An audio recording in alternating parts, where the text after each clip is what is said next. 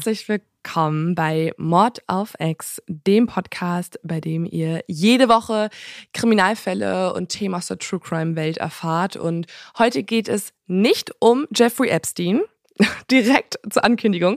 Es war eigentlich oh. der Plan, dass wir heute hier bei Jeffrey Epstein reden, aber Leute, ja. ähm, ihr müsst euch da äh, großes Chaos vorstellen, nicht nur in ja. unseren Köpfen, auch in unseren ganzen Skripten, unseren Dokumenten. Also man kann ja sagen, es ist ein positives Chaos, weil tatsächlich wir Kontakt haben zu ganz vielen Leuten, die in diesen Fall involviert sind.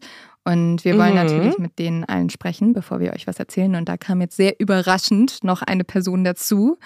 Deswegen haben wir geschoben und ich habe ein Skript, das ich schon ein bisschen länger liegen habe und eigentlich ein Fall, der mich schon ewig fasziniert hat oder schockiert hat, äh, rausgekramt und habe gedacht, Leo, damit kann ich dich heute richtig, richtig schocken. Ja, das ist gut, weil äh, diese Epstein-Recherche, die weitet sich einfach gerade von Woche zu Woche auf, was vielleicht auch daran liegt, dass wir einfach auch kleine Perfektionistinnen ja. sind manchmal. Und ich glaube, wenn es diese Deadline Sonntagnacht nicht geben würde, dann hätte Mod of X vielleicht so zehn Folgen, mhm, weil die ja. alle immer bis zum Geht nicht mehr recherchiert werden. Und ähm, ja. Also das war auch tatsächlich in dieser Folge wieder ein Riesenproblem, weil die Quellenlage ist hier nicht so einfach. Also die unterscheiden sich teilweise enorm. Das müsst ihr auch bedenken, wenn ich euch das gleich erzähle. Und ey, da habe ich echt mir alles angeguckt, alles gegengecheckt. War ähm, war, war ein kleiner Pain, sagen wir so. Aber äh, die Geschichte ist ich will jetzt nicht wieder Superlative rausholen, aber es, nee. es wird blutig, sagen wir so. Und ähm, ja, da, äh, nee, freue ich mich, ist falsch gesagt, aber ich bin gespannt, dir das gleich zu erzählen. Vorher habe ich dir aber noch einen zu dumm zum Verbrechen mitgebracht.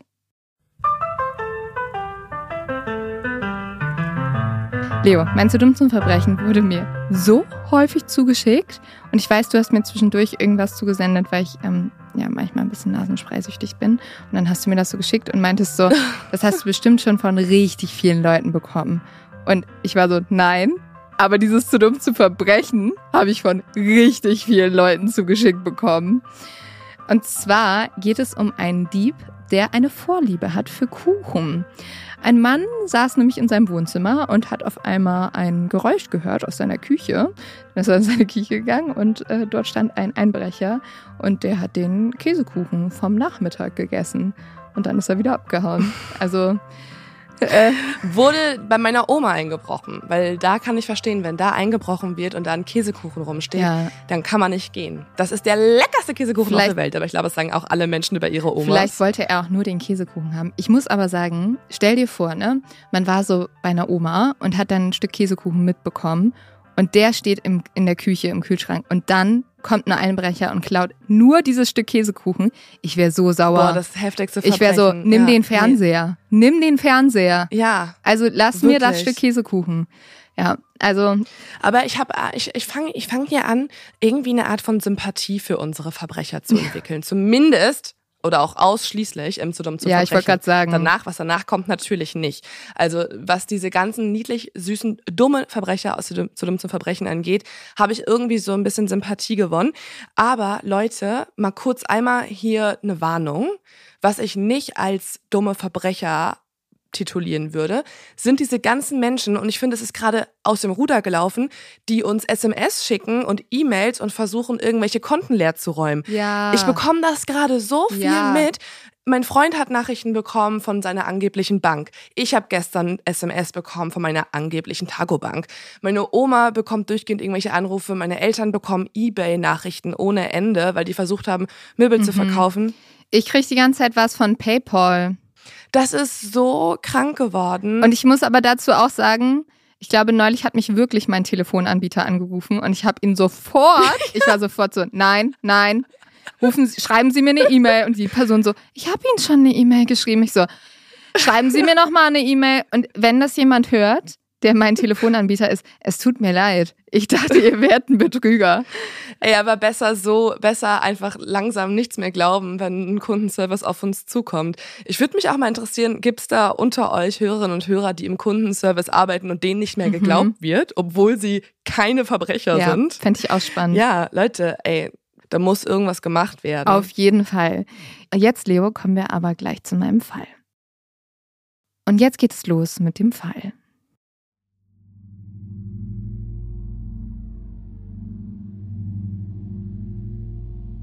Es ist noch ein bisschen kühl draußen, als Stephen Caron am 21. Oktober 1989 sein Ruderboot ins Wasser zieht.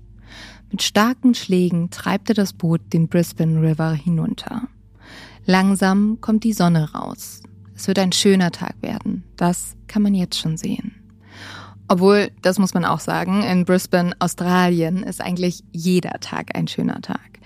Diese Metropole hat riesige Hochhäuser und es ist die Hauptstadt des Bundesstaates Queensland, der auch Sunshine State genannt wird. Und ja, der Name ist hier Programm. Fast jeden Tag scheint hier die Sonne und es wird nie so richtig kalt. Viele Touristen kommen vor allem hierher und Leo, vielleicht weißt du das auch noch von deinen Australienreisen, um weiter zum Great Barrier Reef zu fahren. Also die meisten Leute halten sich, mhm. also zumindest die meisten Touristen halten sich hier gar nicht so lange auf und gehen lieber zu den schönen Stränden. Ja, was vielleicht aber auch daran liegt, weil es war bei mir genau das Gleiche. Ich war in irgendeinem ranzigen Hostel in Brisbane, bin dann weitergereist, ähm, weil diese Stadt auch nicht, also ich will jetzt niemandem zu nahe treten, der irgendwie dort wohnt und uns von dort hört oder so. Aber die Stadt ist jetzt nicht so wahnsinnig, naja, also irgendwie besonders. Ich finde, es ist so ein bisschen wie Frankfurt in Australien. Also es sind sehr viele Hochhäuser und es hat nicht so eine richtige Seele. Aber das war auch vor zehn Jahren. Also vielleicht hat sich seitdem sehr viel geändert. Ja, ähm, auch nichts gegen Frankfurt, aber ich glaube, das trifft es ganz gut auf den Punkt. Im Westen der Stadt von Brisbane befindet sich eines der Must-Sees, der Olay Park. Ein belebter Park am Ufer des Brisbane Rivers. Hier ist immer was los. Die Anwohner und Touristen kommen her, um zu entspannen. Sie liegen dann im Schatten der großen Feigenbäume, lesen, picknicken oder schlafen. Ein Weg schlängelt sich durch die grünen Wiesen. Kinder fahren Inliner, sie spielen Fangen und kreischen vor Freude. Eltern schieben Kinderwagen, Radfahrer ziehen Kreise durch den Park. Und unter den zahlreichen Pavillons, die dort stehen, werden Barbecues veranstaltet. Dann gibt es noch ein sehr beliebtes Café, das heißt Alberto Shot Espresso Bar. Das ist so ein rot-weißes Café. Und das erfüllt die Luft mit dem Duft vom italienischen Kaffee und Paninis. Der Park liegt am Ufer des Brisbane Rivers. Und so fährt Steve am frühen Morgen, es ist jetzt gerade mal 5 Uhr, am Park vorbei. Es ist noch ruhig. Brisbane schläft noch. Nur vereinzelt streifen Personen durch den Park. Einige kommen vom Feiern. Andere sind auf dem Weg zur Frühschicht. Steve genießt die Ruhe. Sie gibt ihm Kraft für den Tag. Er taucht das Ruder ins Wasser ein. Ein kräftiger Schlag und noch einer. Sein Blick wandert am Ufer entlang. An einer Stelle bleibt er hängen. Da liegt etwas direkt am Ufer. Das sieht aus wie ein Mensch. Schläft die Person? Vielleicht ist es ein Obdachloser, der die Nacht im Park verbracht hat. Wahrscheinlich ist es nichts, denkt sich Steve. Aber er rudert nicht weiter. Er will auf Nummer sicher gehen, dass es der Person gut geht. Langsam steuert er das Boot in Richtung Ufer. Und mit jedem Ruderschlag wird das Gefühl in seinem Bauch mulmiger. Da stimmt doch etwas nicht. Noch ein Ruderschlag. Jetzt erkennt Steve einen Körper. Den Körper eines Mannes. Noch ein Ruderschlag. Der Körper bewegt sich nicht mehr. Wieder taucht Steve das Ruder ins Wasser. Der Mann am Ufer ist nackt. Ein weiterer Ruderschlag von Steve. Und dann sieht er es. Da ist überall Blut. Der ganze Körper des Mannes ist leblos und mit Messerstichen übersät. Panisch ruft Steve die Polizei. Oh Mann, das ist ja auch eine Sache, die mir seitdem wir True Crime Podcasts produzieren aufgefallen ist. Sobald man irgendwie der Natur unterwegs ist, habe ich immer einmal den Gedanken, ja. oh Gott, was ist, wenn ich eine Leiche finde? Also irgendwie ja. ist es da der Gedanke. Und auch beim Wandern, wenn man gerade auch so im Nirgendwo ist und so. Aber hier ist es natürlich jetzt sehr auffällig, dass Steve ja auch Brisbane jetzt nicht verlassen hat. Das ist ja alles noch in der Stadt. Also eigentlich ein sehr ungewöhnlicher Tatort. Ja, und mitten in einem sehr beliebten Park. Und der einzige Grund, warum er diese Leiche als erstes findet, ist ja, weil er so früh unterwegs ist. Also in wenigen Stunden wird dieser Park voller Leute sein. Als jetzt die Beamten eintreffen, sind die auch komplett fassungslos. Da ist so viel Blut. Die Brutalität des Mordes ist außergewöhnlich. Kaum jemand von den Beamten hat schon mal so einen grausamen Tatort gesehen. Sofort sichern die Polizisten die Umgebung. Sie machen Bilder von dem Toten. Und es dauert lange, alle Wunden festzuhalten. Die Verletzungen sind noch schlimmer, als man es auf den ersten Blick vermutet hat. Mindestens 27 Stichwunden sind allein auf dem Oberkörper. Als sie den Körper des Unbekannten zur Seite drehen, bleibt der Kopf starr auf dem Boden liegen. Der gesamte Hals ist bis zur Wirbelsäule mit Stichen übersät. Nur die Knochen halten den Schädel noch am Körper. Die Schnitte gehen von einem bis zum anderen Ohr. Die Hauptschlagader ist durchtrennt. Am Rücken klafft eine tellergroße Wunde. Gott. Hier hat jemand wieder und wieder auf den Mann eingestochen. Es sieht außerdem so aus, als hätte der Täter anschließend seine Finger in die Wunde gesteckt. Was? Mhm. Oh, das ist natürlich jetzt irgendwie super makaber. Ähm, auffällig, dass es auch so viele Stiche sind und so brutal gemordet wurde. Das lässt ja darauf schließen, dass hier jemand wahrscheinlich einen emotionalen Grund hat. Also mhm. mit sehr viel Wut, mit sehr viel Hass agierte. Und wahrscheinlich muss diese Person auch sehr stark sein, weil dass ein Mann so brutal ermordet wird, lässt ja auch dann auf die Kraft des Gegenübers schließen. Ja, also genau wie du schaut sich die Polizei das jetzt an und kommt zu ihren Schlüssen. Sie glauben, es ist ziemlich sicher einer oder sogar mehrere Männer. Also sie glauben, dass es eine Gruppe an Männern war, weil diese Tat halt so brutal war. Man muss dazu auch noch sagen, in den Jahren 1990, 91, wo wir uns ja befinden, dokumentierte das Australische Institut für Kriminologie, dass nur etwa 10 Prozent der Morde in Australien von Frauen begangen wurden. Ähm, und klar, deswegen ist es auch so, dass die Polizei sofort sagt, das war auf jeden Fall ein Mann, der die Tat begangen hat. Die Beamten können auch feststellen, dass der Tote nicht lange am Ufer gelegen haben muss. Laut der Experten geschah der Mord erst vor etwa fünf Stunden. Einige Meter vom Tatort entfernt finden die Ermittler ein Portemonnaie. Vielleicht gehört es dem Toten. Sie machen es auf. 35 Dollar befinden sich darin und ein Personalausweis. Der Name des Eigentümers Edward Baldock. Er ist 47 Jahre alt. Die Polizei findet außerdem Edwards Kleidung. Sie liegt ordentlich gefaltet und gestapelt ganz in der Nähe. Unter dem Kleiderhaufen sind Edwards Schuhe, extra so positioniert, dass die Textilien nicht den Boden berühren und Grasflecken bekommen. Das ist natürlich total merkwürdig und die Polizei fragt mhm. sich jetzt auch, ob Edward vielleicht selbst die Klamotten so hingelegt hat. Das war jemand, der sich auf jeden Fall Gedanken darüber gemacht hat, wie die Klamotten abgelegt werden. Ja, oder halt, was man ja auch noch irgendwie vermuten könnte, ist, dass Edward vielleicht schwimmen wollte, mhm. weil da ja auch dann der Kanal ist und genau. wenn er alles hinlegt ähm, und sorgfältig faltet, lässt es ja darauf schließen, dass er es freiwillig gemacht hat und dann wiederkommen wollte. Ja, das wäre auch eine Vermutung. Die Polizei erfährt jetzt, dass Edward den Abend zuvor mit seinen Freunden Darts spielen gewesen war und er soll hier das ein oder andere Bier getrunken haben, vielleicht auch ein Bier zu viel, weil das letzte Mal, dass man ihn gesehen hat, war er so torkelnd auf der Straße und dann verliert sich seine Spur. Bei der näheren Betrachtung der Schuhe finden die Polizisten jetzt etwas Ungewöhnliches.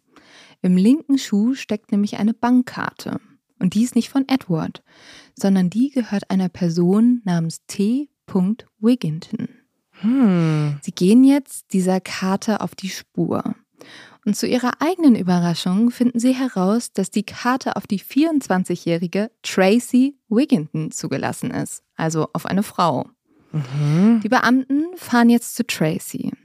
Eine junge Frau macht ihnen die Tür auf. Tracy hat so dunkelbraune, schwarze gelockte Haare, die ihr bis zur Schulter gehen. Sie hat Tattoos auf beiden Oberarmen und Handrücken. Sie wirkt relativ kräftig und ist auch relativ breit gebaut.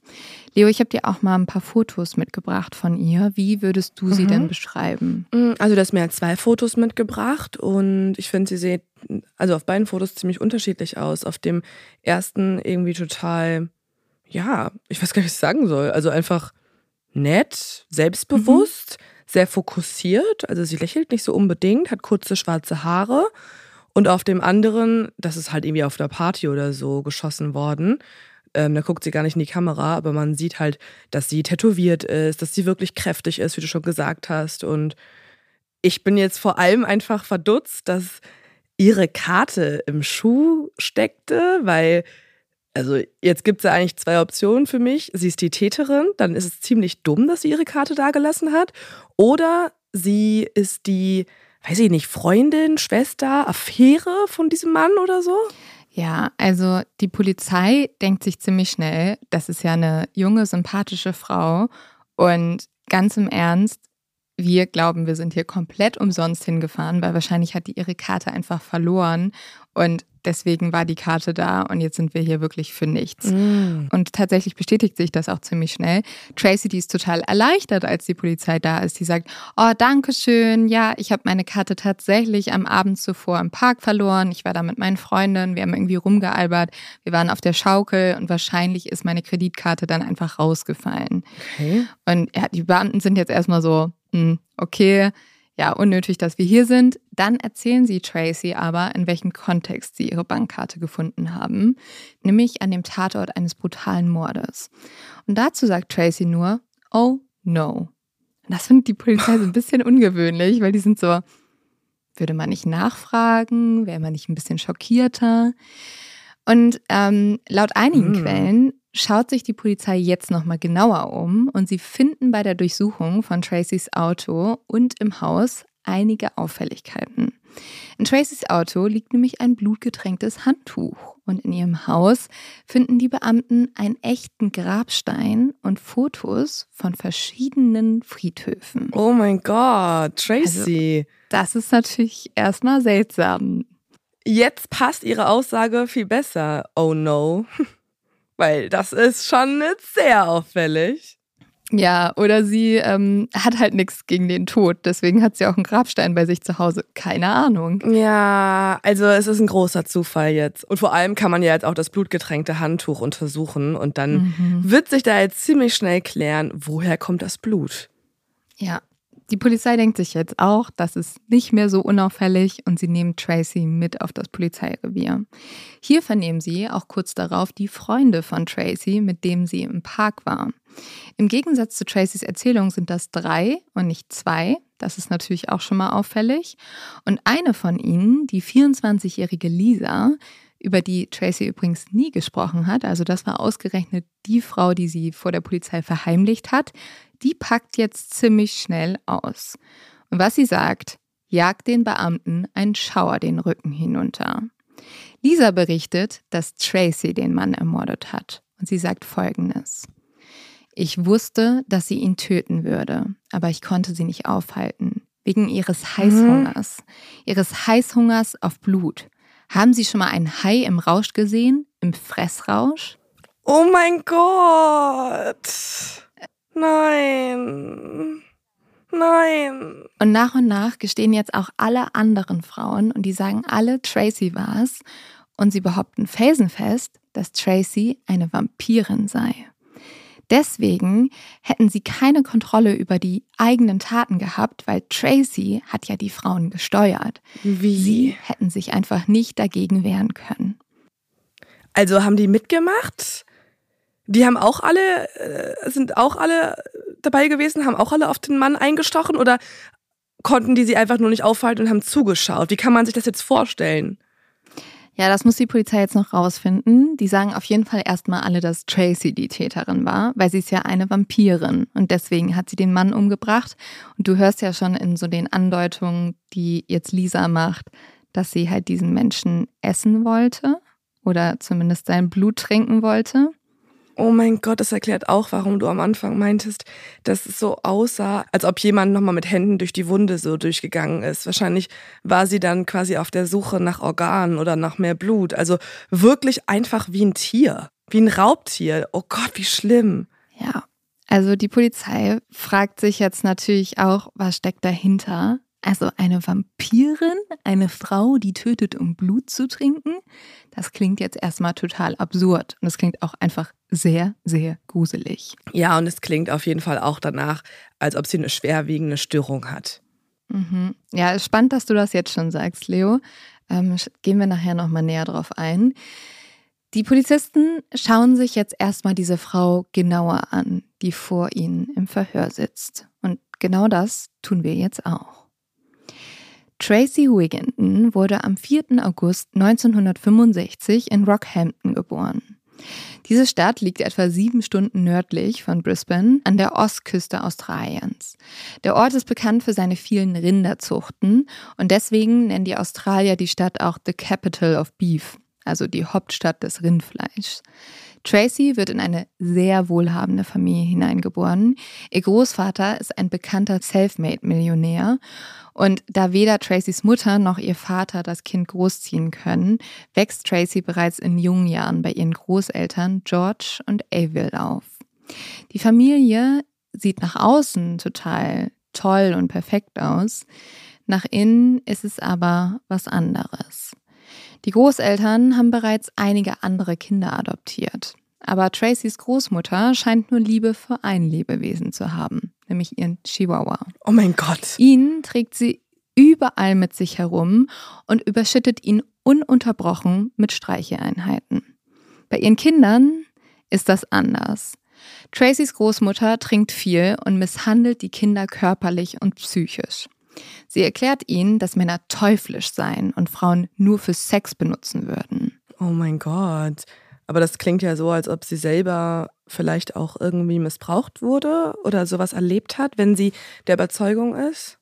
Ja, also sehr wahrscheinlich wurde Tracys Großmutter selber auch misshandelt und ihr Mann George, da sie auch immer wieder betrogen haben und sogar Tracy ab ihrem achten Lebensjahr immer wieder sexuell missbraucht haben. Daher rührt vielleicht auch die ganze Wut von der Großmutter aus und sie richtet sich eben gegen die Adoptivkinder. Sie schlägt diese mit allem, was sie finden kann. Die Schreie der Mädchen ertönen durch das ganze Haus. Eines der Mädchen bindet die Großmutter einmal nachts an eine Hundehütte und lässt das Mädchen die ganze Nacht über nicht ins Haus. Oh. Im Winter sinken die Temperaturen nachts unter 10 Grad und das Mädchen überlebt nur sehr knapp. Am nächsten Tag darf sie dann zurück ins Haus, aber auch hier hört die Gewalt nicht auf. Tracys Großeltern schicken das Mädchen auf eine Privatschule für Mädchen. Hier beginnt Tracy jetzt erstmals, sich für andere Mädchen zu interessieren. Aber Tracy findet nicht so wirklich einen Anschluss. Sie wird gemobbt und sie wird bald auch der Schule verwiesen. Einige Mitschülerinnen hätten wohl Angst vor ihr. Die sagen, sie hätte einen merkwürdigen, teuflischen Look. Und ihr wird sogar die Belästigung der anderen Mädchen vorgeworfen.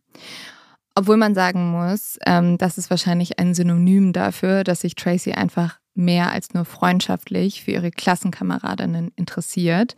Tracy steht nämlich auch auf Frauen oder vor allem auf Frauen. Und hier muss man vielleicht kurz erwähnen, wir befinden uns Ende der 70er Jahre und Homosexualität wird verpönt, es ist ein absolutes Tabu und deswegen wird da wahrscheinlich auch so zu der Zeit mit umgegangen und die arme Tracy kriegt nur sehr wenig Verständnis für ihre Sexualität.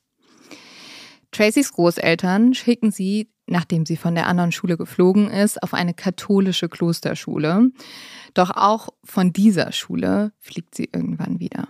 Ich habe dir ein Foto von ihr mitgebracht, als sie jung war. Ähm, mhm. Sie sieht ganz anders aus als später, oder? Total. Also da würde man überhaupt nicht denken, dass ähm, das die später eher kräftige, tätowierte, kurzhaarige Tracy wird, weil auf diesem Foto hat sie ein weißes Rüschenoberteil an, ganz, ganz lange, wellige, braune Haare und so ein Engelslächeln eigentlich eher. Und sie hat auch die Hände über Kreuz gelegt. Also es wirkt alles sehr unschuldig. Es wirkt irgendwie auch ein bisschen religiös. Also es passt dazu, ja. dass das Foto vielleicht irgendwie auch auf der katholischen Schule gemacht wurde oder für die Schule gemacht wurde. Ähm, aber es tut mir einfach auch total leid. Also dieses Mädchen bräuchte natürlich absolut dringend Hilfe, irgendwie mhm. von Sozialarbeiterinnen und Sozialarbeitern oder psychologisch, weil alles, was sie gerade durchmacht, ist einfach eine Nummer für sich, dass sie aus dieser Familie kommt, dass sie da irgendwie unter, dass sie keinen Kontakt wirklich mit ihren Eltern hatte, dass ihre Großeltern ja. aber auch nicht für sie da waren, im Gegenteil, sie missbraucht haben und dass sie jetzt auch noch in der Schule gemobbt wird für ihre Sexualität. Das ist ja einfach alles daran ist ähm, so eine große Last für so eine junge Frau. Und ich kann mir vorstellen, dass sie da einfach gerade durch die Hölle geht. Ja, also die hat eine richtig grauenhafte Kindheit gehabt. Ähm, das geht tatsächlich auch noch so weiter. Also die erzählt später, dass sie wirklich sehr, sehr schlimme Dinge erlebt hat und immer wieder Missbrauch erlebt hat. Ähm, das zeigt sich sehr schnell. Also Ähm, sie rebelliert sehr schnell gegen all das, was sie gewohnt ist. Also Tracys Großeltern, die sind sehr christlich und wollen eigentlich, dass Tracy ein Leben nach Gottes Regeln führt. Auch ähm, absurd, wenn sie ihren Kindern so schreckliche Dinge eigentlich antun. Aber wahrscheinlich aus Trotz macht Tracy jetzt genau das Gegenteil. Statt Schulbücher oder die Bibel zu lesen, vertieft sie sich in Bücher über Tarotkarten, über Hexen und Astrologie. Die Welt voller Magie und Macht lässt Tracy aus ihrer Realität fliehen. Und das ist natürlich spannend, dass das schon so früh beginnt, ihr Interesse für so schwarze Magie und mhm. ähm, alternative Erklärungen. Ja, also besonders eine Sache findet sie schon sehr früh sehr spannend, nämlich die schwarze Magie.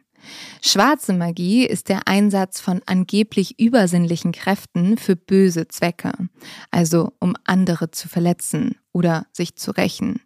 Tracy verschlingt regelrecht jedes Buch über den Schadenzauber, eine schwarze Magie, mit dem man jemand leiden lassen will.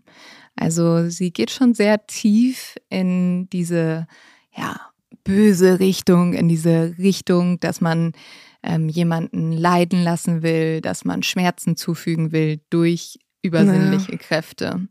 Naja, oder sie weiß einfach nicht, wie sie sich selbst verteidigen soll. Also natürlich mhm. gäbe es viel gesündere Wege und man müsste es einfach auch melden, irgendwem, was da passiert. Aber es ähm, weist ja alles darauf hin, dass ihr irgendwas angetan wurde oder immer noch wird und sie einfach nur einen Weg sucht, um das zu stoppen und Gerechtigkeit auszuüben und sich zu verteidigen. Ja, ja, das stimmt. Als Tracy 14 Jahre alt ist, stirbt ihr Großvater George. Aber nur wenige Jahre später lernt Tracy einen Freund der Großeltern kennen. Dieser ist wesentlich älter als Tracy, die zu diesem Zeitpunkt 16 Jahre alt ist und er ist verheiratet. Trotzdem beginnen er und Tracy jetzt eine geheime Beziehung und Tracy wird schwanger. Der Vater des Kindes ist total entsetzt. Ein gemeinsames Kind kommt für ihn ja nicht in Frage. Er ist ja schließlich verheiratet. Er drängt Tracy jetzt zu einem Abbruch der Schwangerschaft. Er bietet ihr sogar an, sie zur Klinik zu fahren. Und Tracy ist überfordert. Sie weiß nicht, was sie tun soll. Und so willigt sie ein, auch weil sie von diesem Mann sehr gedrängt wird. Und Zurück zu Hause meldet sich dann dieser Mann nicht mehr bei ihr. Der lässt sie komplett sitzen. Sie hört nie wieder von ihm. Und da ist in Tracy auf einmal auch diese Wut. Vielleicht hatte ihre Großmutter ja recht, als diese immer gepredigt hat, dass Männer grauenhaft und teuflisch seien, Frauen nur als Sexobjekt sehen würden. Als ein Mann Tracys Großmutter unerwünscht zu nahe kommt, explodiert Tracy. Sie verpasst ihm zwei blaue Augen eine gebrochene Nase und sie schlägt ihm so doll aufs Ohr, dass sein Hörgerät tief in seinen Gehörgang eindringt. Oh Außerdem Gott. schützt sie seine Finger mit einem Messer auf. Und dabei ist sie ganz ruhig, beängstigend ruhig. Mm. Tracy will jetzt stark und furchtlos werden. Sie rasiert sich ihre langen braunen Haare ab, trägt ab jetzt nur noch weite, meist schwarze Hosen und Shirts. Auf dem rechten Oberarm lässt sie sich eine große schwarze Rose tätowieren. Auf dem linken das Abbild des Zauberers Merlin. Auf ihrer linken Hand hat sie das Auge des Horus tätowiert, ein Symbol aus der ägyptischen Mythologie. Es soll Schutz bieten und den bösen Blick abwenden. Das Horusauge ist auf vielen Tarotkarten abgebildet. Vielleicht auch auf denen, die Tracy besitzt. Auf ihrem rechten Handrücken ritzt sich Tracy mit einem Messer ein Schutzsymbol, ein Pentagramm, auch Hexenstern genannt. Tracy liebt ab jetzt Horrorfilme und schaut sich besonders häufig die Filmszenen an, in denen Menschen verstümmelt oder getötet werden. Von dem Mädchen, das so süß guckt auf dem Schulfoto, ist nichts mehr übrig. Zu dieser Zeit, also kurz nachdem ihre Großeltern sterben, nennt sich Tracy auch immer wieder Bobby. Also sie gibt sich einen anderen Namen, vor allem mhm. wenn sie mhm. abends ausgeht. Es gibt verschiedene Theorien, weshalb Tracy das macht. Zum einen ist es durchaus denkbar, dass sie transgender war und das zu dieser Zeit einfach noch nicht richtig ausdrücken konnte. Auf der anderen Seite könnte es aber auch sein, dass Tracy eine gespaltene Persönlichkeit hat und dass Bobby einer ihrer männlichen Persönlichkeiten ist, der sie beschützen soll. Aber dazu kommen wir später nochmal. Oh Gott, das finde ich irgendwie auch super spannend. Ja, du kannst ja mal ein ähm, bisschen drauf achten, Ähm, es ist natürlich jetzt in diesem Fall schon auffällig, dass sie sich so einen neuen Namen gibt und sich teilweise auch immer anders verhält.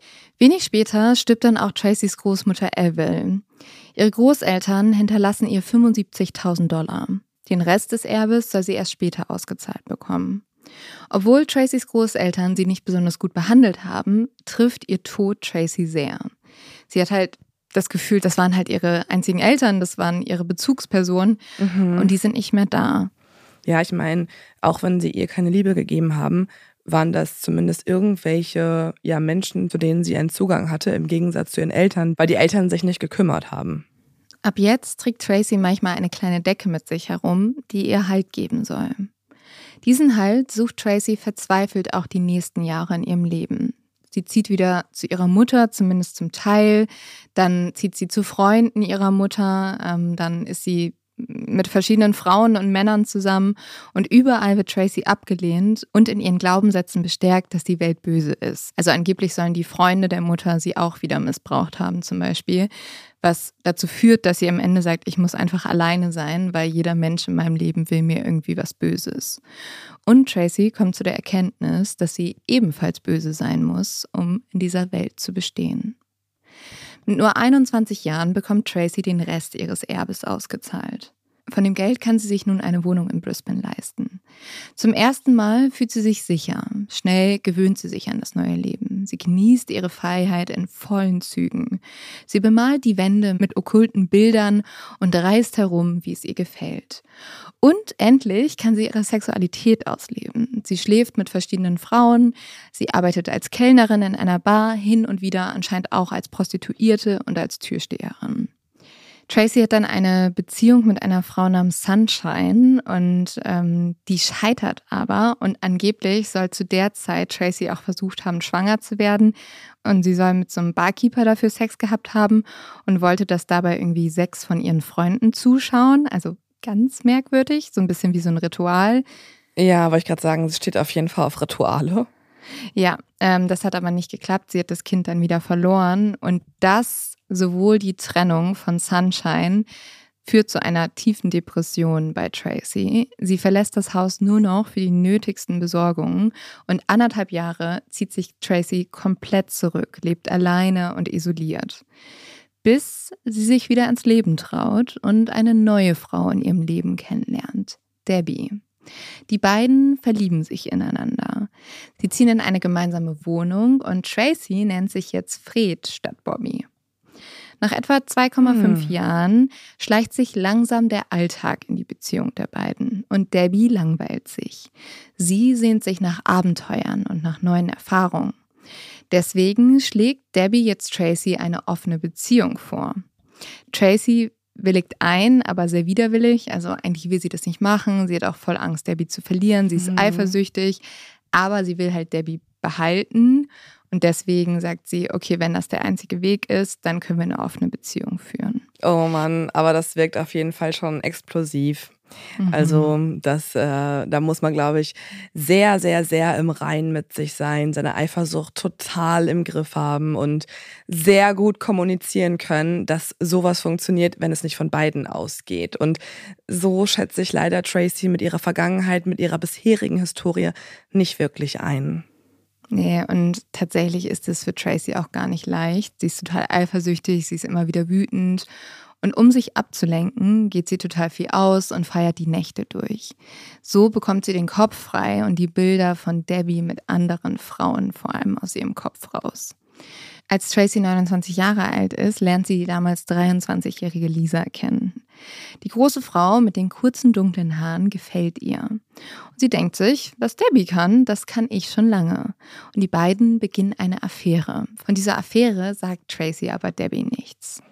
Aber warte mal, ist es überhaupt eine Affäre, wenn die eine offene Beziehung haben? Dann ist es doch keine ja, richtige Affäre. Eigentlich nicht, aber sie will auf jeden Fall nicht, dass Debbie was von Lisa erfährt. Ähm, okay. Ähm, ja, das ist auch der Grund, warum Lisa am Anfang verheimlicht wurde. Sie hat ja am Anfang immer nur von zwei Freundinnen gesprochen und hat der Polizei auch gar nicht gesagt, dass Lisa mit im Park war. Ah, okay. Weil, ähm, genau, sie wollte halt nicht, dass ihre Freundin das rauskriegt. Ich hatte gar nicht auf dem Schirm, dass das da, dass es die gleiche Person jetzt ist, aber das ist natürlich spannend. Und jetzt eine kurze Triggerwarnung vorab. Im kommenden Absatz thematisieren wir selbstverletzende Handlungen. Lisa wird in zahlreichen Quellen als eine sehr sensible Frau beschrieben. Sie gilt aber auch als leichtgläubig und manipulierbar. Deshalb glaubt sie Tracy auch all die Dinge, die diese über sich selbst erzählt. Tracy erzählt nämlich Lisa, dass sie magische Kräfte habe, dass sie sich nach Belieben verwandeln könne, verschwinden und Gedanken lesen kann, dass sie gar kein Mensch sei, nämlich übersinnlich, ein Vampir und dass sie keine Lebensmittel benötige oder normale Getränke wie andere Menschen. Sie ernähre sich nur von Blut. Okay. Das soll sie dann beim Metzger kaufen und ihr ist auch egal, ob das Kuh- oder Schweineblut ist. Oh Gott. Aber am liebsten mag sie natürlich Menschenblut. Nur das befriedigt ihren Durst am besten. Okay, das klingt ja absolut wahnhaft. Ja. Also alles daran, dass sie auch denkt, sie sei kein Mensch, das äh, zeigt ja, dass sie da auf jeden Fall nicht mehr bei klarem Verstand ist, dass sie dringend Hilfe bräuchte. Und vor allem, ich habe mich auch schon mal mit so Vampirkultur beschäftigt. Ich glaube, wir hatten auch schon mal oder zweimal eine Folge über ähm, solche, ja, solche Abdriftungen im True Crime Spektrum. Und ist natürlich auch mega gefährlich. Also, mhm. das ist ja nicht wie bei, also ehrlicherweise irgendwie Tieren, wo es dazugehört. Also, es ist total lebensgefährlich, sich von Blut zu ernähren. Es darf man nicht. Mal abgesehen davon, dass man sich sowieso wahrscheinlich nicht von Menschenblut ernähren sollte, weil das auch äh, strafbar ist. Es ist auch lebensgefährlich, nicht nur für einen selbst, sondern auch für die Person, die man dafür ja. töten müsste. Ja, aber auch nicht von äh, Kuh- oder Schweineblut. Also nee. wenn man jetzt sagen würde, ja, okay, dann, wenn sie davon überzeugt ist, dann soll sie halt einfach so, äh, so halt Blut herkriegen. Nein, es ist einfach nicht gesund, es ist gefährlich. Ja, und sie trinkt halt immer mehr Blut. Irgendwann macht sie jetzt auch mit Lisa einen Deal. Die beiden vereinbaren, dass Tracy Lisa Geld leiht, aber anstatt es ihr zurückzuzahlen, soll Lisa sich in die Arme ritzen und Tracy an den Wunden saugen lassen. Für Tracy ist das Blut mehr wert als alles Geld der Welt. Oh nee. Die beiden Frauen verstehen einander. Sie verbringen nahezu jeden Tag zusammen und wahrscheinlich ist das zwischen den beiden mittlerweile mehr als nur eine Affäre. Es ist eine Liebesbeziehung. Glaubt Lisa denn an all diese Theorien? Also ist ja. sie auch der Überzeugung, dass ihr Blut Tracy hilft und Tracy ein Vampir ist? Ja, also Lisa ist wirklich eine Frau, der es überhaupt nicht gut geht. Die soll auch mehrere psychische Krankheiten gehabt haben. Die ist total unsicher, die ist leicht zu manipulieren und ähm, ja, die glaubt Tracy alles. Alles, was sie sagt. Schon bald lernen Tracy und Lisa dann zwei andere Frauen kennen. Kim und Tracy W. würde ich sie jetzt nennen, weil sie heißt auch Tracy, was sehr verwirrend ist. Und auch diese beiden Frauen haben einen Hang zum Übersinnlichen und sind fasziniert von Vampiren und Geistern und lieben die schwarze Magie. Was die meisten Leute unheimlich finden, ist für sie gar nicht gruselig genug. Kim wollte ihr Leben ursprünglich als Nonne in einem Orden verbringen. Als Zeichen ihres Glaubens trug sie immer eine Kette mit einem Kreuz um den Hals. Aber eines Tages brach das Kreuz. Und für Kim war das jetzt ein Zeichen von ganz oben. Sie soll keine Nonne werden. Das ist der falsche Weg für sie. Und so wendet sie sich der Kirche ab und schlägt einen neuen Pfad ein, den der Hexerei. Das finde ich so einen krassen Twist dafür, dass einfach nur deine Kette kaputt gegangen ist. Das, also ich kann das gar nicht glauben. Ja. Das ist so absurd. Du merkst halt, dass sie zum Extrem tendiert, ne? Also ich glaube, die wollte einfach entweder ihr ganzes Leben Gott hingeben oder wenn sie anscheinend ein Zeichen bekommt, dass das falsch mhm. ist, gibt sie jetzt ihr ganzes Leben dem Teufel hin. Gott, das ist auch, das muss so stressig sein, so zu denken, weil dann kannst du ja wirklich alles deuten. Morgens gibt's keinen Kaffee mehr, weil du keinen gekauft hast. Oh, das ist ein Zeichen, dass du ab jetzt nur noch Tee trinken solltest. Du könntest dir alles deuten, wenn ja. du bei so, bei so banalen Symbolen schon anfängst und dein komplettes Leben danach ausrichtest. Also es erinnert mich total an äh, mich selber, als ich ungefähr sechs war, weil wenn ich da irgendwie meinen Haustürschlüssel oder so vergessen habe oder irgendwie äh, verbummelt habe oder so, und den finden wollte, habe ich dann immer so zu Gott halt geredet, meinte so Gott, also ich glaube jetzt an dich, wenn du mir den halt jetzt irgendwie zeigst. Ähm, und dann habe ich den gefunden und dann war ich so, jo Gott, ähm, danke, ähm, nächstes Mal. Jetzt erstmal noch ja. nicht. Jetzt bete ich oh noch Gott, nicht. Ja, genau so habe ich das auch gemacht. So richtig so. Wenn heute die zweite Stunde ausfällt, dann glaube ich an dich, Gott. So, wow. Ja, aber so ähnlich äh, geht Kim hier tatsächlich vor. Und ihre Freundin Tracy W., die ähnelt total Lisa. Die ist auch schüchtern, die ist na naiv und sensibel und lässt sich total von Kim steuern. Auch die neuen Freundinnen glauben unserer Tracy alles, was sie über sich erzählt. Sie sind davon überzeugt, dass Tracy eine Art Hexe sei und ein übernatürliches Wesen, das die Kraft habe, anderen die Arme abzureißen, sobald jemand sie vom Bluttrinken abhält. Und sie sind sich sicher, dass Tracy telepathische Fähigkeiten hat. Sie hätten einmal gesehen, wie sie sich in Luft aufgelöst hat und nur noch funkelnde Katzenaugen von ihr übrig blieben. Okay, wie viele Drogen wurden konsumiert? Komischerweise keine. Also offiziell keine, aber es ist halt eine Art Wahn, ne? Also die haben sich mhm. einfach von Tracy so beeinflussen lassen. Was Tracy sagt, das gilt jetzt. Sie ist die Anführerin der Gruppe. Niemand fordert sie heraus, ganz im Gegenteil. Die drei Frauen bewundern ihre einnehmende und charmante Art. Die Freundschaft der vier jungen Frauen beginnt zunächst harmlos. Man trifft sich auf ein Getränk in einer Bar oder schaut abends zusammen einen Film. Aber es dauert jetzt wirklich nicht lang, bis es sehr verrückt wird. Also zum Beispiel eines Nachts, da treffen sich die Freundinnen zum Picknick auf einem Friedhof und äh, dort stehlen sie diesen besagten Grabstein, der bei Tracy im Haus gefunden wurde. Anscheinend äh, soll Tracy auch Fledermäuse in ihrem Haus gehalten haben, die sie eingefangen hat. Natürlich. Natürlich, Natürlich hatte sie auch noch Fledermäuse.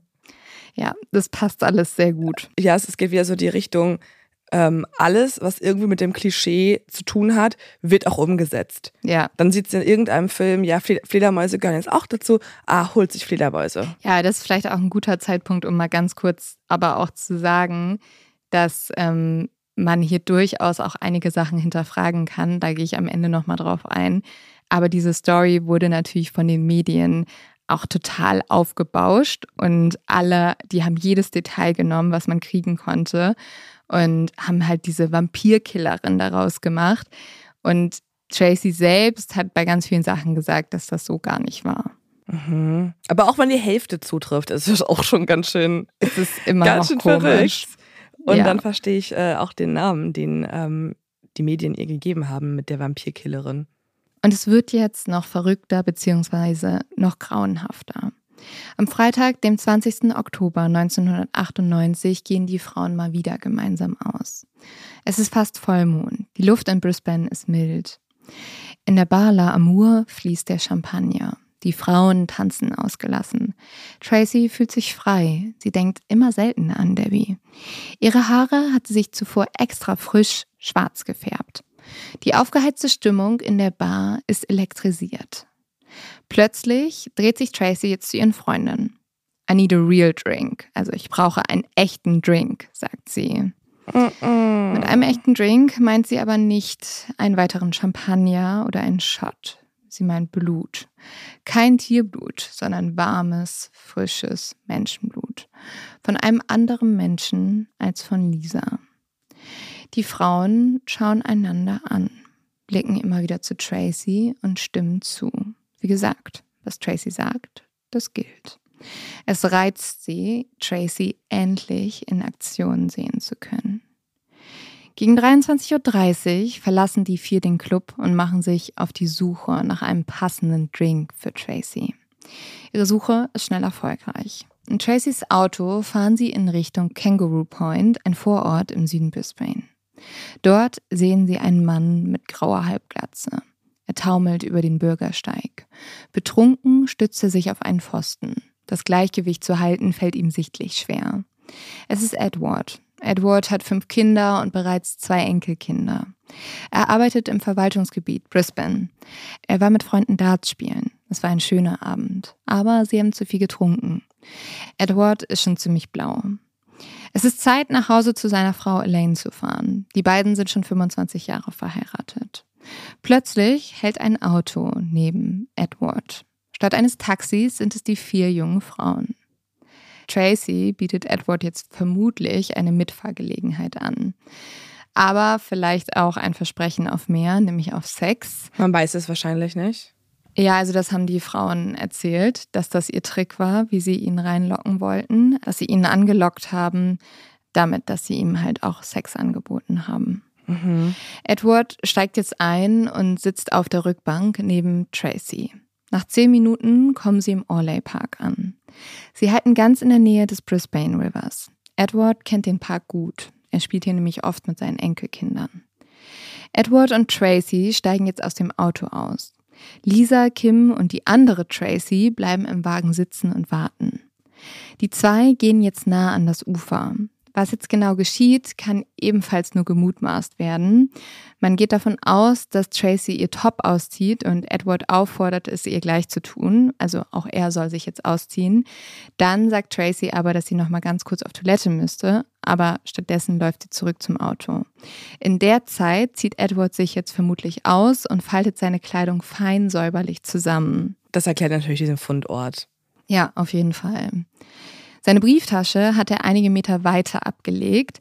In einigen Quellen wird außerdem gemutmaßt, dass Tracy zu diesem Zeitpunkt ihre Bankkarte verliert, Edward sie findet und in eine seiner Schuhe steckt, weil er so betrunken ist und denkt, dass es seine eigene Bankkarte ist, weil angeblich waren die auch vom gleichen Bankunternehmen oder er gar nicht so betrunken war, wie man dachte und die ähm, ja. da auch extra ein. Ja, aber so oder so ist natürlich, jetzt ergibt alles Sinn. Es gibt auch noch eine dritte Theorie, die erzähle ich dir jetzt aber noch nicht, auf die kommen wir später zu sprechen, ähm, wer mhm. diese Bankkarte dort reingesteckt hat. Die finde ich unglaublich gruselig. Aber dazu später mehr. Tracy holt jetzt erstmal Lisa am Auto ab, denn der Plan ist, Lisa soll Edward töten. Der nackte Edward wiederum wartet schon am Ufer, als die beiden Frauen mit einem Messer in der Jackentasche zurückkehren. Als Lisa dann aber diesen Mann sieht, soll sie der Mut verlassen haben. Sie hat halt diesen alten Mann gesehen und fand das einfach nur grauenhaft. Sie dachte irgendwie erst, das war ein Witz und dann merkt sie, Tracy meint das ernst und sie dreht um und läuft zurück zum Auto. Lisa weiß ja auch, wie es sonst funktioniert. Also normalerweise trinkt Tracy ja Lisas Blut und dafür muss dann niemand sterben. Lisa muss einfach das halt irgendwie zulassen, dass mhm. Tracy aus ihr trinkt quasi. Ja. Und sie merkt jetzt aber, Tracy will wirklich töten und sie geht zurück. Edward soll jetzt Tracy gefragt haben, was machst du da? Und Tracy hat ihn angeschaut und dann hat Edward wahrscheinlich gemerkt, dass etwas anders ist. Tracys ganzes Auftreten hat sich verändert. Sie wirkt irgendwie wütend. Sie rennt auf Edward zu, packt ihn an den Schultern. Blitzschnell zieht sie die tödliche Waffe aus ihrer Tasche und rammt Edward das Messer in den Hals. Das Blut spritzt aus der Wunde. Edward stürzt zu Boden. Tracy ist wie im Wahn. Sie sticht weiter und weiter auf seinen Hals, Nacken und seinen Oberkörper ein. Edward wehrt sich, er will leben. Mit seiner letzten Kraft versucht er, die Hand seiner Angreiferin abzuwehren. Aber Tracy ist stärker. Sie ist im Blutrausch. Sie packt ihn an den Haaren und zieht seinen Kopf in die Höhe. Dabei schaut sie ihn an. Und dann schlitzt sie ihm die Kehle auf, von einem Ohr zum anderen. Mein Gott. Blut quillt aus Edwards Mund. Sie ist zufrieden und lässt seinen Körper auf den Boden fallen. Edward liegt jetzt am Ufer des Flusses. Und wie durch ein Wunder lebt er noch. Er röchelt und schnappt nach Luft. Tracy bemerkt das, doch sie kennt kein Erbarmen. Erneut packt sie seinen Kopf und sticht mit dem Messer wieder tief in seinen Hals.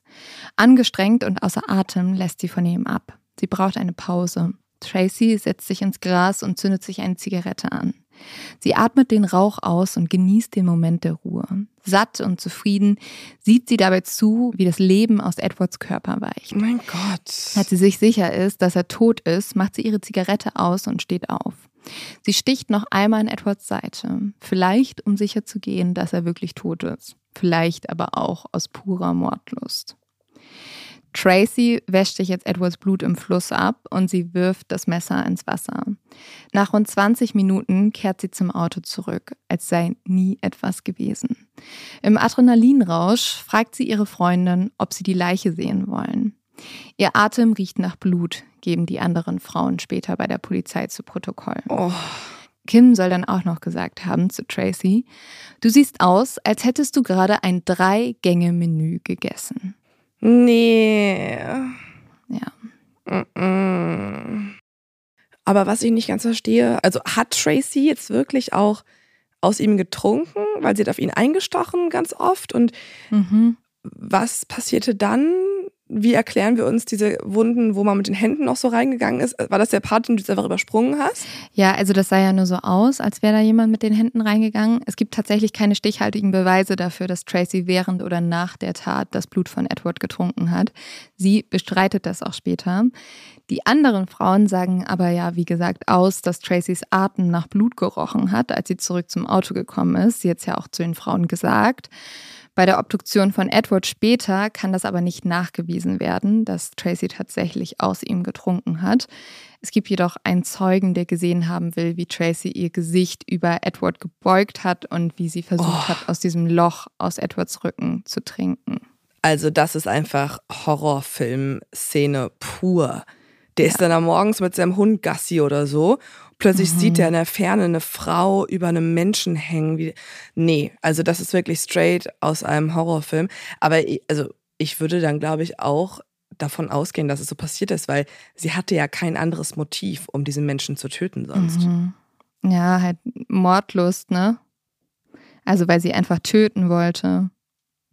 Aber ja, eigentlich, ja. ja. Oder? Also das ist ja, was alle drei Freundinnen erzählt haben. Tracy fährt jetzt nach Hause und schläft dort mit ihrer Freundin Debbie. Anscheinend soll sie sehr erregt gewesen sein und zu Debbie gesagt haben, komm mit ins Schlafzimmer, ich habe gerade eine Leiche gesehen. Danach ähm, hat Tracy dann aber so einen kleinen Wandel. Sie sagt, dass sie im Park ihre Bankkarte verloren hat und ob Debbie ihr helfen kann, die wiederzufinden. Und die fahren dann nochmal in den Park. Und Tracy krümmt sich auf dem Rücksitz des äh, Autos zusammen, weil die sehen dann, dass Polizisten da sind und drehen um. Und Tracy ist halt zusammengekrümmt auf diesem Rücksitz und sagt nur immer wieder, oh mein Gott, es ist wahr, es ist wahr. Am nächsten Morgen klingelt die Polizei bei Tracy an der Haustür. Und damit sind wir wieder am Anfang unserer Geschichte. Tracy wohnt ja mit ihrer Freundin Debbie zusammen. Und wie gesagt, das ist auch der Grund, warum Tracy nur von zwei Freundinnen spricht und nicht von Lisa erzählt. Die mhm. Beamten vernehmen jetzt Tracy, Lisa, Kim und Tracy W., also die zweite Tracy, auf dem Revier. Hier behaupten die Freundinnen, dass Tracy eine Vampirin ist. Die Beamten konfrontieren jetzt Tracy mit dieser Aussage und zu ihrer Verwunderung bleibt Tracy ganz ruhig. Sie lehnt sich zurück und erzählt, ohne mit der Wimper zu zucken, was wirklich in der Nacht geschehen ist. Jetzt gibt sie die Tat zu. Sie behauptet während des Mordes nichts gespürt zu haben. Es hätte nichts mit Edward persönlich zu tun oder damit, dass er ein Mann sei. Es habe sie einfach überkommen. Sie sagt auch, dass wenn sie zu dieser Zeit zu Hause bei Debbie gewesen wäre, dann hätte sie wahrscheinlich Debbie getötet. Die Beamten sind von der Kälte ihrer Aussage schockiert. Sie haben das Gefühl, irgendwas stimmt nicht mit Tracy. Sie ist so kalt, also das selbst für die richtig erfahrenen Ermittler ist das total komisch. Und deswegen möchten sie jetzt ein psychologisches Gutachten durchführen. Tracy wehrt sich zunächst dagegen, dann stimmt sie aber doch zu. Und im Gespräch mit den Psychologen merken diese schnell, dass Tracy irgendwie merkwürdig ist. Haben ihre Freundin vielleicht doch recht? Ist sie ein Vampir oder eine Vampirin? Wohl kaum. Die Profis vermuten, dass Tracy unter Schizophrenie leidet, also eine psychische Krankheit, bei der die Betroffenen unter anderem an Halluzinationen und Wahnvorstellungen leiden. Tracy berichtet den Ärzten außerdem, dass sie sich kaum an ihre Kindheit erinnern könne, genauso wie an die Mordnacht. Ja, sie hat Edward umgebracht, das weiß sie noch, aber alle Details scheinen irgendwie wie verflogen. Das erscheint den Psychologen jetzt auch merkwürdig. Um mehr Informationen zu bekommen, haben sie eine außergewöhnliche Idee. Sie setzen Tracy unter Hypnose. So kann sie sprechen, ohne dass etwas ihre Erinnerung zurückhält. Sie soll sich an alles erinnern, auch an Erlebnisse, die der Grund für die Vergesslichkeit sein könnten. Wie war ihre Kindheit? Hat jemand ihr etwas angetan? Vielleicht sogar ein Schutzbefohlener? Und wieso hat sie Edward getötet? Nach ganzen 26 Stunden Hypnose haben die Ärzte eine Diagnose dissoziative Identitätsstörung, was früher auch multiple Persönlichkeitsstörung genannt wurde. Diese psychische Störung kann entstehen, wenn Kinder psychischen oder körperlichen Missbrauch erleben. Um sich vor diesen traumatischen Erfahrungen zu schützen, spalten sie sich vom Körper bzw. der eigenen Persönlichkeit ab. Es entstehen deshalb keine einheitlichen Persönlichkeiten, sondern eine, die in beliebig viele, mindestens zwei Teile gespalten ist. Im Durchschnitt wechseln bei Betroffenen zwei bis vier Identitäten untereinander. In den seltensten Fällen sind es sogar mehr als 20 Persönlichkeiten. Jede dieser Persönlichkeiten hat ihren eigenen Charakter, ein eigenes Alter, Geschlecht, Vorlieben, Fähigkeiten und Erfahrungen und tritt unregelmäßig nach vorne. Die Persönlichkeiten wechseln sich sozusagen ab und können sich in der Regel auch nicht an die anderen erinnern. Deshalb weiß die eine Persönlichkeit auch nicht, was die andere zuvor getan hat. Bei der dissoziativen Identitätsstörung kann es nicht selten zu Erinnerungslücken bei den betroffenen Personen kommen, da diese sich oft nur an das Handeln erinnern, das in dem Moment passiert ist, als sie gerade vorne standen. Häufig haben sie auch Probleme, sich an Informationen zu erinnern, an die sie sich normalerweise ohne Schwierigkeiten erinnern können müssten. Dazu gehören alltägliche Ereignisse, wichtige persönliche Informationen oder traumatische und belastende Erlebnisse. Es wird vermutet, dass dies mit dem häufigen Wechseln zwischen verschiedenen Erinnerungen zusammenhängt, da jede Identität über eigene Erinnerungen verfügt. Die dissoziative Identitätsstörung wird oft in Büchern und Filmen aufgegriffen, also zum Beispiel in Split, in dem Film ist das so mega präsent. Und ähm, ja, die Leute werden dort oft als gefährliche Straftäter dargestellt. Man muss hier aber sagen, auch wenn das in diesem Fall jetzt tatsächlich zutrifft, Studien haben gezeigt, dass Erkrankte in der Realität nicht häufiger zu Straftaten neigen als Menschen ohne eine dissoziative Persönlichkeitsstörung. Das ist so ein spannendes Thema. Also ich bin tatsächlich auch gerade in der Recherche zu einem Fall, wo das zum Thema wird und äh, ganz präsent auch ist irgendwann, weil man sich nicht mehr sicher sein kann, was wer von den unterschiedlichen Persönlichkeiten auch oh, getan hat. Ja. Und in der Recherche bin ich zum Beispiel auch auf die Aussage von einem Experten gestoßen, der ähm, viele Menschen mit DIS behandelt, also ein Psychiater, und der hat auch erzählt, er hatte da einmal eine Patientin, die ist zu ihm gekommen und meinte, irgendwas stimmt nicht, weil ihr Bankkonto immer leer ist. Und sie hat sich auch schon bei der Bank beschwert, irgendwas passiert in ihrem mhm. Leben. Sie kann sich das nicht erklären, sie ändert immer wieder ihr Passwort, aber das Geld ist immer wieder weg. Und im Laufe der Behandlungsdauer ist irgendwann mal dann ein Überwachungsvideo überprüft worden und man hat sie in anderer Kleidung gesehen. Das heißt, eine Persönlichkeit von ihr hat das Geld abgehoben und der Teil, der in der Therapie war, wusste davon nichts mehr. Wow. Und all solcher Geschichten, die da aufkommen, so, also es ist so faszinierend, aber auch total ähm, gruselig, was die Psyche kann in diesem Kontext. Und deswegen ist es jetzt auch mega spannend, dass das bei Tracy vielleicht fest. Also ist es jetzt so, dass es festgestellt wird, weil das jetzt sozusagen die Diagnose ist? Ja, also die Psychologen, die stellen das tatsächlich zu diesem Zeitpunkt fest. Man muss aber auch sagen, dass die Erforschung der dissoziativen Identitätsstörung in der damaligen Zeit eher noch am Anfang stand und die Ärzte dazu geneigt haben, sehr viele Patienten mit DIS zu diagnostizieren. Also ähm, das war da tatsächlich oft, dass man das einfach gesagt hat. Heute wird die Krankheit ja auch immer wieder hinterfragt und auch hinterfragt, ob es die, also in welchem Ausmaß es sie überhaupt gibt. Die Psychologen damals gucken sich aber Tracy genauer an und sie können fünf Persönlichkeiten in Tracy feststellen. Die erste nennen sie The Observer, also die Observierende. Diese Persönlichkeit ist am meisten vorne, das heißt, sie ist am häufigsten präsent. Sie ist sehr rational und ruhig, sie observiert also. Die zweite Person heißt Little Tracy.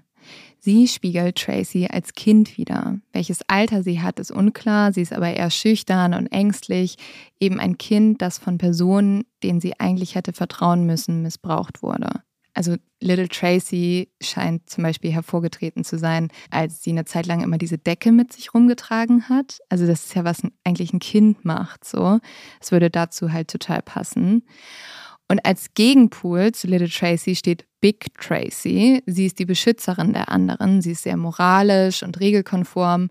Und sie ist seit der Mordnacht auch sehr gestresst und depressiv und hat Angstzustände. Es gibt eine nicht bestätigte Theorie von einem Psychologen, dass Big Tracy die Bankkarte in Edwards Schuh gesteckt hat. Oh. Also, dass Big Tracy zwischendurch nach vorne gekommen ist und weil sie so moralisch ist, wollte sie, dass ähm, sie gefasst wird oder dass Tracy am Ende gefasst wird.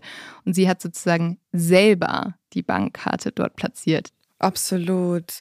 Ja, weil das zeigt, dass die Persönlichkeiten untereinander ähm, auch sich nicht einig sind und gegeneinander agieren und ähm, auch nur einige Persönlichkeiten schuldfähig sind und überhaupt Reue empfinden können, wenn das wirklich so zutrifft. Ich finde es aber mega spannend, weil mhm. Ich frage mich jetzt auch, ob das Tracy auch alles so erkennt oder ob das nur die Psychologen von außen deuten, was ich dann schon wieder ein bisschen kritisch finde, oder ob Tracy auch diese Persönlichkeiten bestätigt. Naja, aber Tracy, also Tracy ist ja nicht Tracy. Tracy ist ja laut den Psychologen diese vier Persönlichkeiten. Also wer von Tracy soll das denn bestätigen?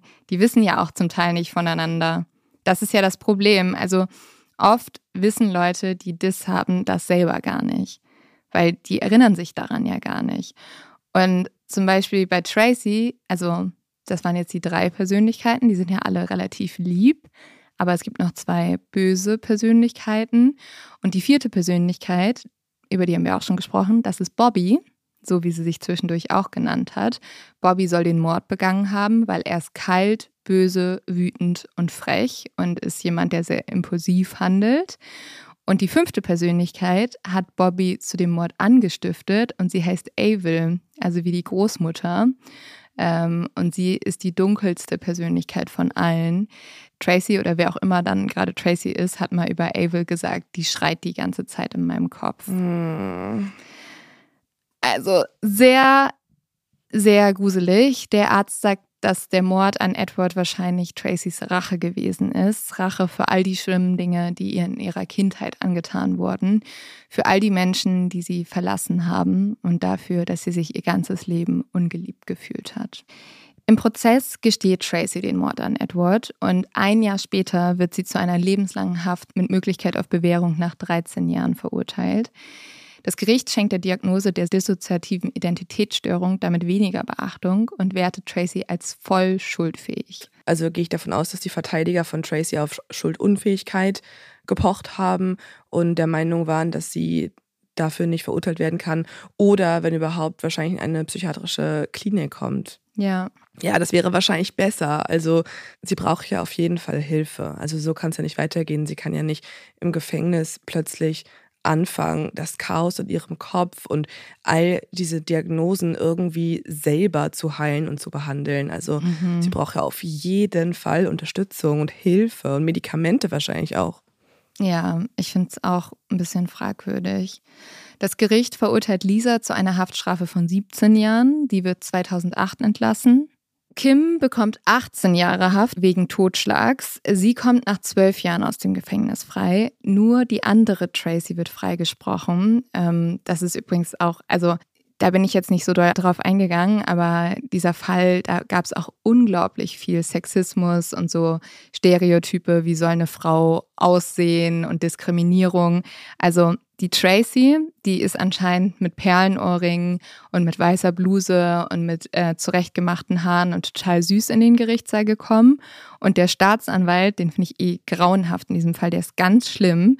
Der sagt dann auch so, ja, die sah halt aus, wie eine Frau aussehen sollte und die anderen sahen nicht so aus. Der sagt auch so, dass er nicht glaubt, dass das Opfer bei denen ins Auto gestiegen ist, weil wer würde dann mit Tracy irgendwie Sex haben wollen.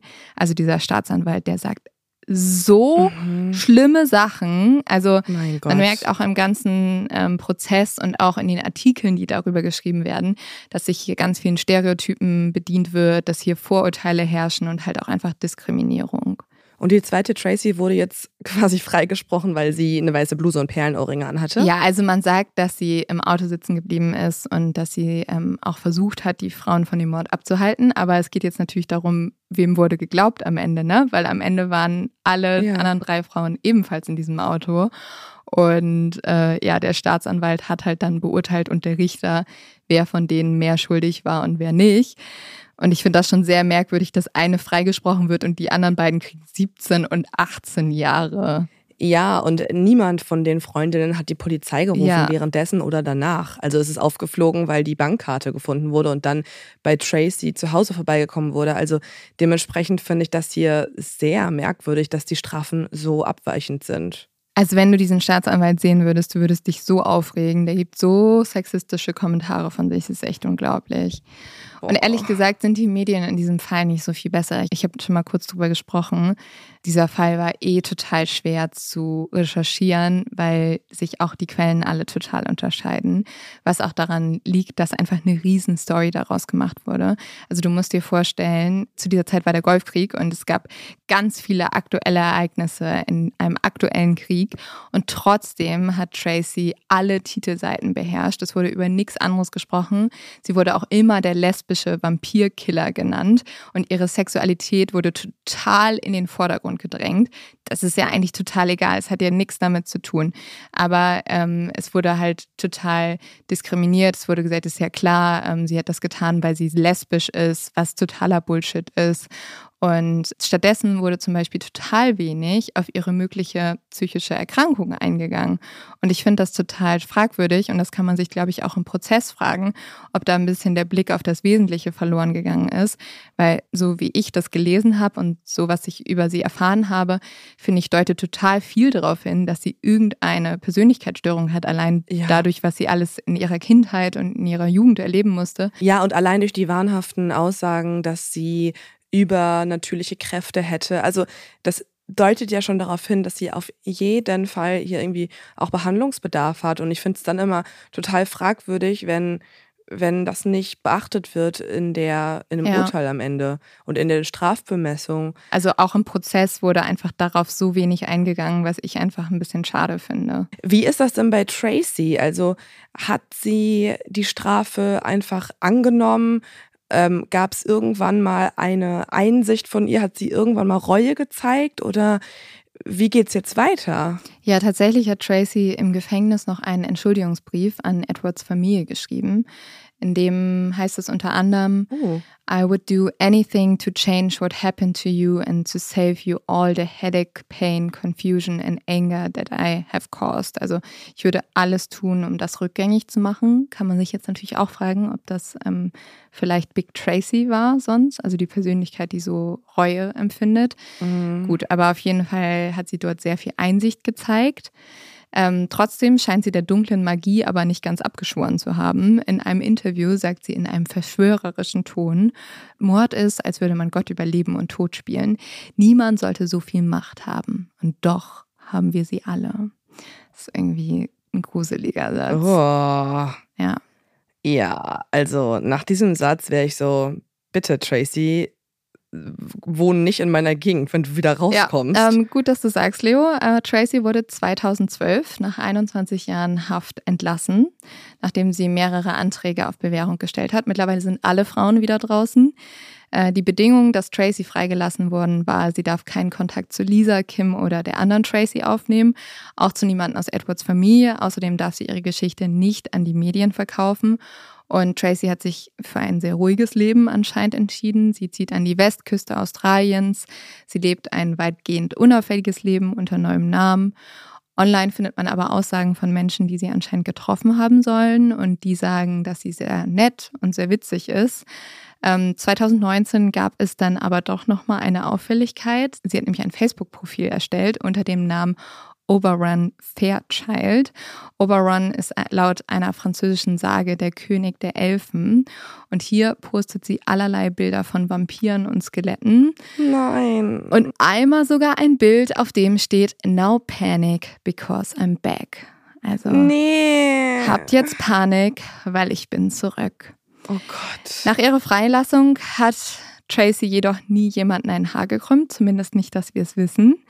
Alles andere würde mich auch sehr beunruhigen, da ich in nur wenigen Wochen nach Australien fliegen werde und ich hoffe, dass ich Tracy nicht treffen werde.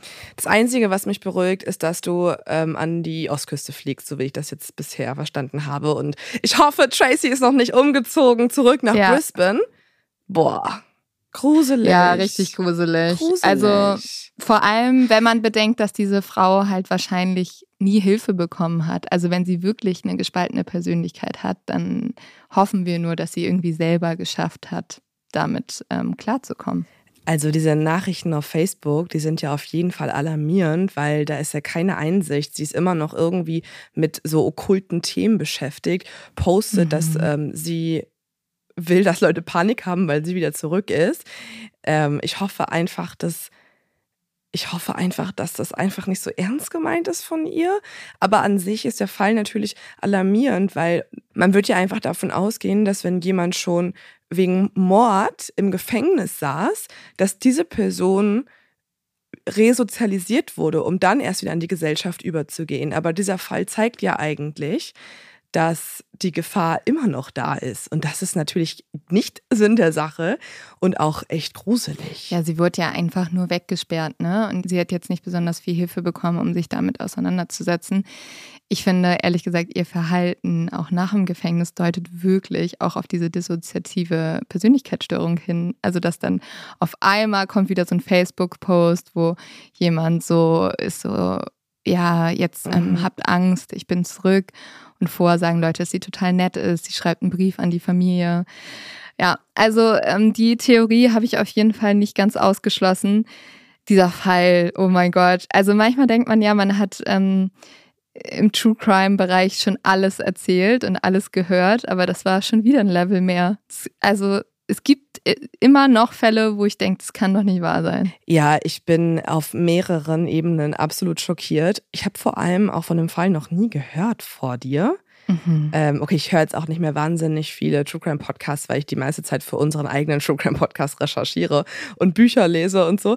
Aber ist das, also das ist ja Wahnsinn, dass ich davon noch nichts mitbekommen habe. Das liegt daran, dass wir uns hauptsächlich mit Amerika beschäftigt haben und Australien. Ich sag ja. dir, da geht die Scheiße ab. Also wir haben Australien irgendwie ein bisschen außer Acht gelassen.